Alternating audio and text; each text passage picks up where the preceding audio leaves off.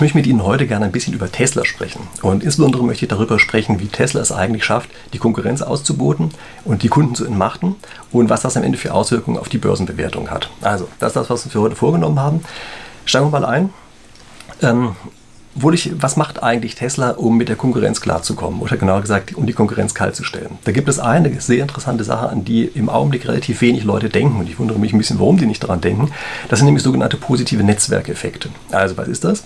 Ein positiver Netzwerkeffekt liegt immer dann vor, wenn der Nutzen, den man von einem Produkt hat, nicht nur von dem Produkt selber abhängt, sondern auch von der Verbreitung dieses Produktes. Das ist so ein Effekt, den kennt man viel von zum Beispiel Datenträgern, von Betriebssystemen oder sowas. Also wenn Sie der Einzige sind, der ein Betriebssystem hat, dann haben Sie dann normalerweise wenig von, weil Sie dann keine Daten mit anderen austauschen können. Das ist also ein positiver Netzwerkeffekt. Und ein solcher Netzwerkeffekt liegt auch vor bei naja, Autos und insbesondere Betankungsinfrastruktur. Also wir machen uns das im Augenblick immer nur relativ wenig klar, dass wenn wir zu einer Tankstelle fahren, da eigentlich eine riesige Koordinationsleistung dahinter steht. Denn diese ganzen Tank Tankstutzen, die es dort gibt, die passen halt prima, die Zapfpistolen passen prima in unseren Tankstutzen jeweils rein. Und das Benzin, was wir dort tanken können, ist ebenfalls eines, mit dem wir normalerweise auch direkt was anfangen können. Das bedeutet, wir haben uns hier sozusagen ohne es zu merken auf irgendetwas koordiniert und diese Koordinierung ist unglaublich wichtig. Also wenn wir eine ganz andere Art von Benzin tanken wollen, dann sieht es schlecht für uns aus. Das merken Sie beispielsweise dann, wenn Sie Erdgas tanken wollen. Ja, da ist einmal viel weniger Infrastruktur dafür da, das heißt wesentlich weniger Verbreitung. Und was jetzt passiert ist, dass Tesla gerade eine eigene Struktur aufbaut, eine eigene Infrastruktur von Ladestationen und auch von Ladetechnologie. Und diese Ladetechnologie ist erstmal eine, die proprietär für Tesla ist. Also die ist erstmal nur Teslas kann man eben damit entsprechend laden.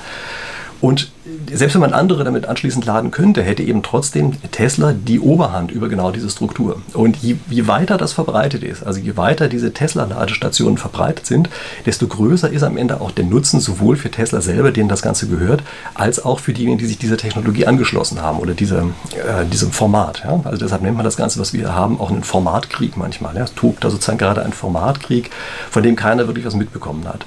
Wie stark sowas ist, das können Sie vielleicht noch erinnern ähm, als umgestellt wurde von Blei, verbreitem Benzin auf bleifreies Benzin, ja, was wir da auf den Kuddelmuddel hatten, das ist so ein ganz kleiner Vorgeschmack davon, äh, was wir hier haben können, wir jetzt also diese ganzen unterschiedlichen Ladetechnologien haben. Und Tesla hat also angeblich Mercedes irgendwann mal noch angeboten, dass sie die, diese Tesla-Stationen mit benutzen können, aber Mercedes hatte dankend abgewunken. Und ein bisschen komischen Begründungen eigentlich, warum war das? Na, die werden sich wahrscheinlich gesagt haben, wenn wir uns jetzt auch dieser Tesla-Technologie anschließen, dann verbreiten wir oder helfen, dieses System zu verbreiten und hat praktisch überhaupt kein anderer jemals eine Chance.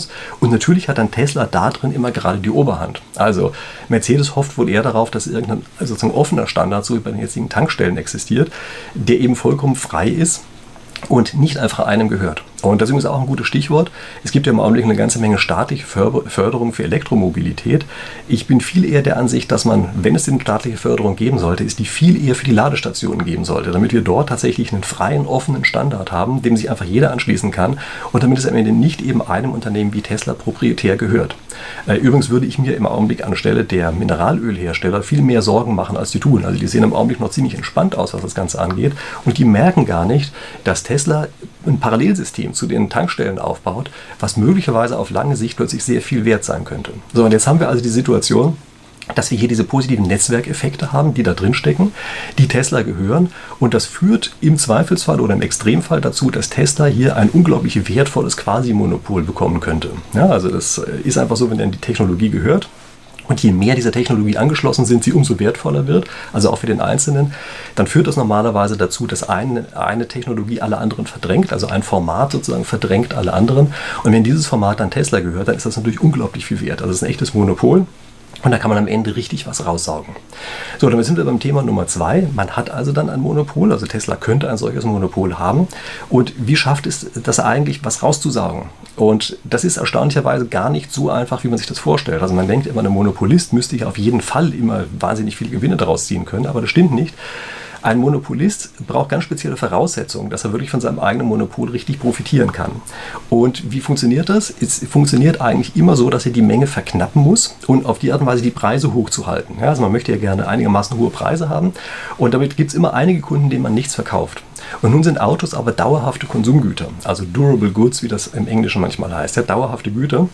Und diese dauerhaften Güter haben den Nachteil, dass wenn Sie jetzt also einigen nichts davon verkauft haben, es heißt, es automatisch heißt, dass andere übrig geblieben sind, die es auch gerne gehabt hätten, aber zu dem hohen Preis nicht kaufen wollten. Und jetzt steht ein Anbieter in einem solchen dauerhaften Monopol immer vor dem Problem, dass er eigentlich in, in weiteren Perioden später immer seine eigenen Preise senken möchte. Und dieses Preissenken, das wird von den Kunden antizipiert. Die sehen das vorher, dass das kommen wird. Und deshalb zwingen die den Monopolisten gleich die Preise zu senken. Also eine ganz komische Geschichte, die dahinter steht. Das hat auch einen Fachausdruck. Also das Ganze heißt Coase-Vermutung. Ja. Äh, Coase, Nobelpreisträger auch der Wirtschaftswissenschaften, der ein ganz interessantes spieltheoretisches Modell zugemacht hat.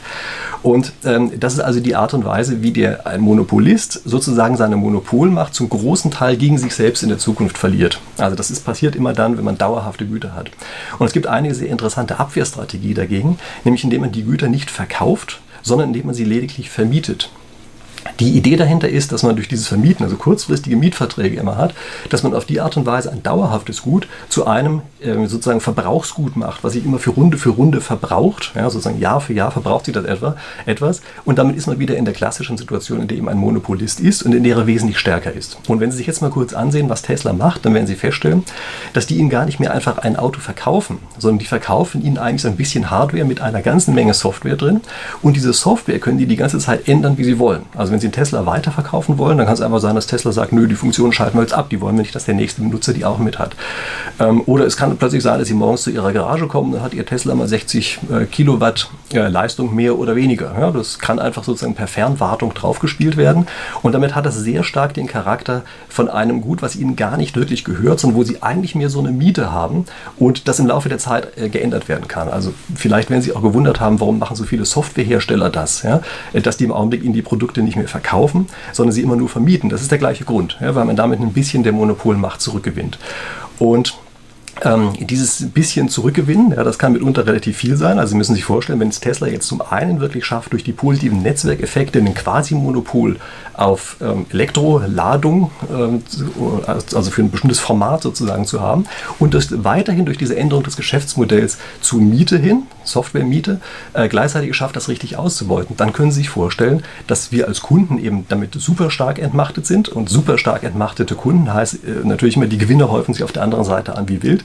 Und das ist ein bisschen die Idee, die dahinter steht, dass also jetzt Tesla durch die Änderung des Geschäftsmodells gegenüber der bisherigen Situation, die wir bei den Automobilherstellern haben, plötzlich gigantische Gewinne machen kann. So, und jetzt kommen wir zu dem äh, sozusagen letzten Punkt, den ich hier ansprechen möchte, nämlich wie ist es eigentlich mit der Börsenbewertung, die wir gerade bei Tesla haben. Und Sie merken schon, ich habe das ja im Grunde genommen bereits hergeleitet, Tesla schafft es, das zu erreichen, was bisher praktisch alle Automobilhersteller nicht geschafft haben. Also die bisherigen Automobilhersteller haben es in keinster Weise geschafft, ein Monopol aufzubauen. Die haben so kleine Mini-Monopole, aber vom Monopol sind die wahnsinnig weit entfernt. Tesla könnte es schaffen, hier eine Art Monopol aufzubauen, das obendrein noch für zwei verschiedene Bereiche, also nimmt die Tankstellen gleich mal mit ein, also dann sozusagen zwei Bereichen, wenn man so will, ein Monopol aufgebaut, haben durch die Art des Geschäftsmodells, nämlich durch diese Art des Vermietens, auch noch die Möglichkeit geschaffen, äh, aus dieser Monopolsituation heraus richtig Gewinne zu äh, generieren. Und dann ist klar, dass das sozusagen eine Goldgrube werden kann. Also wenn das Ganze richtig funktioniert, dann ist das unglaublich viel wert.